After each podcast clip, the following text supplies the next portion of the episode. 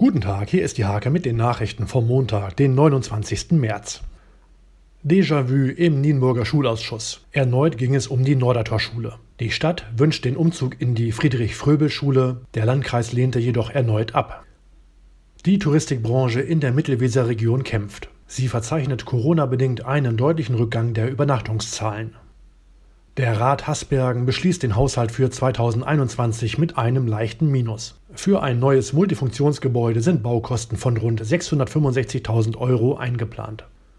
Stolzenhaus Amtsgerichtsdirektor ist nach Pferden gewechselt. Jan-Hendrik Stein nennt persönliche Gründe für seinen Entschluss. Die Betreuer Gerd Hindal und Volker Gerking sind die heimlichen Helden des TSV Wietzen. Sie erlebten glorreiche Bezirksliga-Zeiten und aktuell auch die harte Realität in der zweiten Kreisklasse. Diese und viele weitere Themen lest ihr in der Hake vom 29. März oder auf www.diehake.de.